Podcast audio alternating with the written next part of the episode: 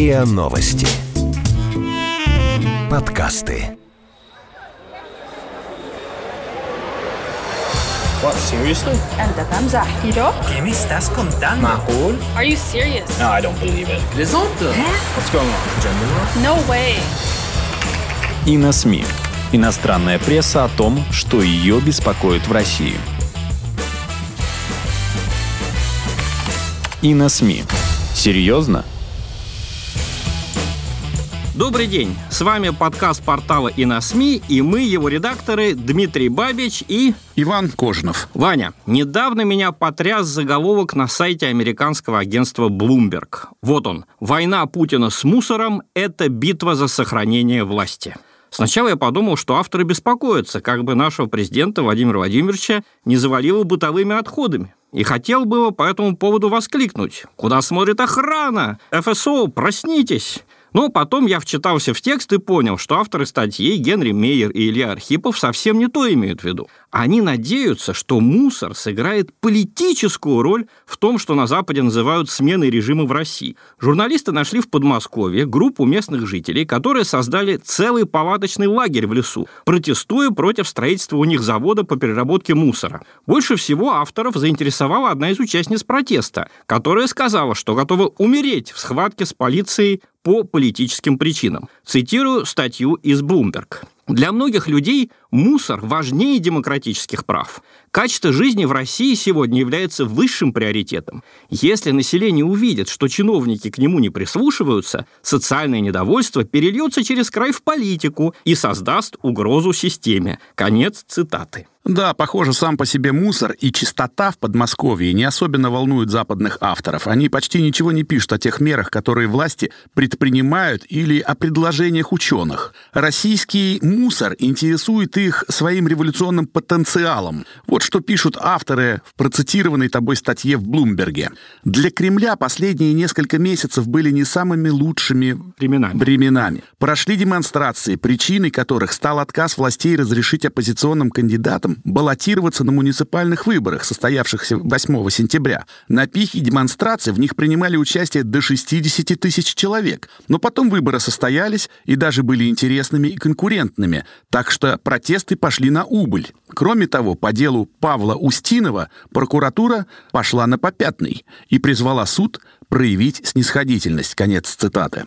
Добавим от себя, что и сам Устинов оказался вовсе не революционером, а бывшим сотрудником Росгвардии, действительно случайно попавшим под арест полиции на улице, что страшно разочаровало западных журналистов в его персоне. Но вот что они видят, э, какие новые Новые возможности. возможности, да. Опять же, цитирую Bloomberg. Возмущение из-за накапливающегося мусора постепенно усиливается, и есть надежда, что оно будет сохраняться.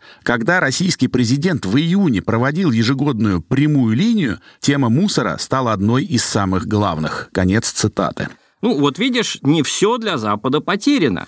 Творчество сегодняшних западных корреспондентов в Москве вообще напоминает советские учебники о дореволюционной России. Жизнь России они рассматривают от одного революционного подъема к другому, а периоды спокойствия рассматриваются ими как скучные и недостойные внимания. Употребляются такие слова, как безвременье, спад, ледниковый период, заморозки. В общем, в ход идут все антонимы к позитивным словам. Позитивные слова у нас оттепель, подъем, взлет надежд и так далее. Но я надеюсь, что наши слушатели уже заметили это, и на западных журналистов в этом плане не обижаются. Как мы с тобой в школе не обижались же на советских историков, да?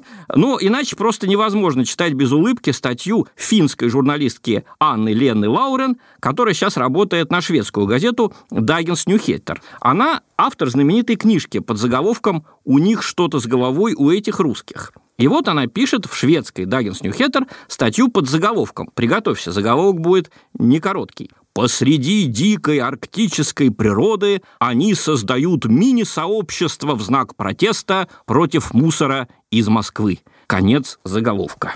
Да, звучит немного выспренно, я бы сказал, слегка по-северокорейски. Вот-вот, и мне этот заголовок Анны Лены Лаурен напомнил любимый балет Ким Чен Ына. Он называется, приготовься, «Неприкасаема честь девушек из пятого зенитного полка непобедимой армии Корейской Народно-Демократической Республики». Конец названия балета. Впечатляет.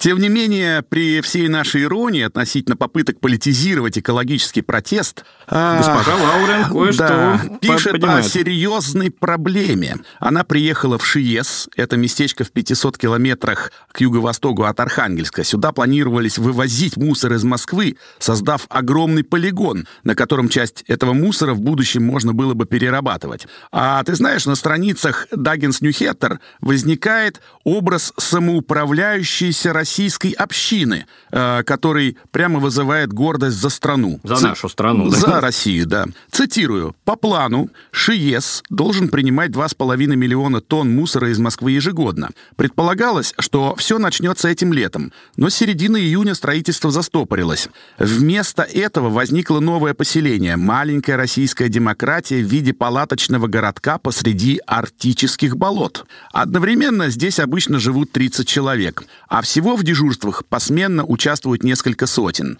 Люди приезжают, живут в лагере несколько дней или недель, а потом меняются. Еду готовят на открытом огне. Все решения об уборке, сортировке мусора, дежурствах, рубке дров и мытье в бане принимаются демократическим путем. В организации нет никакой иерархии и лидеров тоже нет. Алкоголь строго запрещен. Конец цитаты. Да, если бы такой палаточный лагерь возник в Швеции или Финляндии, а там такие акции случаются довольно часто, тамошние журналисты просто порадовались бы самоорганизации граждан.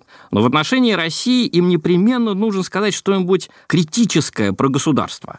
Хотя Что-нибудь известно, да, плохое. да, что оно плохое. Хотя известно, что государства не любят общественного противодействия своим планам нигде в мире, ни в России, ни в Скандинавии. Вот как это отражается в статье Анны Лены Лаурен. Цитирую. «Российское государство хронически не способно организовать общество для своих граждан. В то же время в стране часто говорят, что государству нужен авторитарный лидер, поскольку сам народ не хочет принимать решения. Правда, потом Анна Лена Лаурен цитирует 33-летнего моряка Сергея Антуфьева из Архангельска, который, оказывается, вполне способен принимать решения и делает это с тысячами других людей. Вот как она его цитирует. Она ему задает вопрос, возможно ли было такое 10 лет назад, и Сергей Антуфьев отвечает, цитирую, «Нет, все это работает только благодаря интернету и социальным сетям. Через них мы можем моментально связываться друг с другом. Все, что происходит в Шиесе, сразу же становится известно всем. Тысячи людей следят за нами в социальных сетях. Мы не отступаем.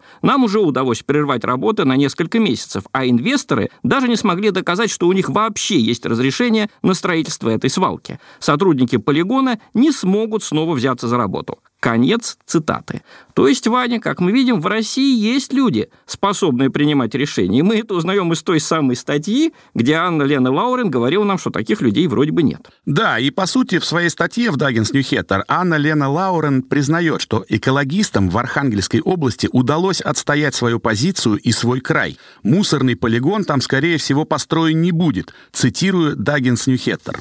В середине июня власти Москвы сообщили, что проект временно приостанавливают, чтобы провести все необходимые экологические проверки. Тогда и выяснилось, что у технопарка, это фирма, которая занимается строительством этого Полигона, да. полигона, нет разрешения на рубку леса или строительство бараков для охраны. Экологические инстанции констатировали, что место предполагаемой свалки находится совсем рядом с источниками пресной воды, откуда берут питьевую воду вся республика Коми. И ее соседи, да. За то, что компания без разрешения бурила скважины, технопарку через суд назначили штраф в 105 тысяч крон. Это примерно 735 тысяч рублей. Конец цитаты. Ну, то есть, если поискать, в России, оказывается, есть очень многие демократические институты. Есть суд, который назначил штраф за экологический ущерб. Есть гражданское общество, способное остановить экологически опасную стройку. Есть газеты, которые об этом пишут. Ведь первые сообщения о полигоне в Шиесе опубликовали не иностранные газеты, а об этом сообщила местная пресса. А не Даггинс Ньюхеттер. Да, не Даггинс Ньюхеттер. Правда, проблему с утилизацией отходов, конечно, сами по себе демократические институты не решают. Проблема останется, ее надо будет решать. Ну так проблема и должна остаться, если мы живем в нормальном обществе, а не в том, которое нам рисуют западные СМИ. И, кстати, нужно отдать должное госпоже Лаурен. В отличие от многих коллег, она в конце концов доходит до реальной проблемы, вместо того, чтобы, как обычно, валить все на Путина. Цитирую Даггинс Нухеттер. В этом конфликте виновата отсталая культура утилизации отходов в России. Десятилетиями там плевали на сортировку мусора. Сейчас все свалки вокруг мегаполиса Москвы забиты под завязку. Вместо того, чтобы развивать мусороперерабатывающую отрасль и стараться сортировать мусор, власти пытаются отправлять его в регионы. В результате прошел ряд мусорных восстаний вблизи Москвы, например, в Коломне и Велоколамске. Конец цитаты. Ну, восстаниями я все-таки это не назвал бы. Громко. Да, люди не перекрывали там никакие автострады, не дрались. Но, тем не менее, очень хорошо, что госпожа Ваурин все-таки упоминает саму проблему, да, сортировку мусора. О ней говорят и авторы агентства Bloomberg, вот в той статье, которую мы цитировали в самом начале. Но, правда, говорят со своей революционной точки зрения. Цитирую Bloomberg. Российское правительство пытается ослабить недовольство. Для этого оно приняло амбициозную программу по утилизации отходов до 2024 года. Это будет тот год, когда Путин, как ожидается, попытается остаться у власти после истечения лимита своего очередного срока. Да? Опять нужна революция, да, автором Блумберга. Продолжаю. Сейчас в России перерабатывается всего 1% отходов, в то время как в странах ЕС почти половина. Остальное в России просто закапывают на свалках. Общенациональная цель – 36% переработки к 2024 году. То есть за 5 лет России предстоит сделать то, на что Европе понадобилось несколько десятилетий. Просто какая-то гонка со временем получается. Да, и авторы Блумберга, авторы Блумберга надеются эту гонку выиграть. Они указывают, что даже если 36% перерабатывать, 64% останутся. И вот эти 64% они надеются использовать против Путина. Да, по крайней мере, к этому в качестве они всячески... подрывного потенциала. Да, в качестве подрывного потенциала, по крайней мере, к этому они очень призывают российское общество. Ну, на этом, наверное, нам пора закругляться. Итак, с вами был наш портал и на СМИ. Все наши материалы, которые мы цитировали, вы можете прочесть у нас на портале. И мы прощаемся с вами, редакторы портала и на СМИ Дмитрий Бабич и... Иван Кожинов. Всего вам доброго. Вы слушали эпизод подкаста «И на СМИ». Иностранная пресса о том, что ее беспокоит в России. Подписывайтесь на подкаст на сайте ria.ru в приложениях подкаст с Web Store и Google Play. Комментируйте и делитесь с друзьями. И на СМИ. Серьезно?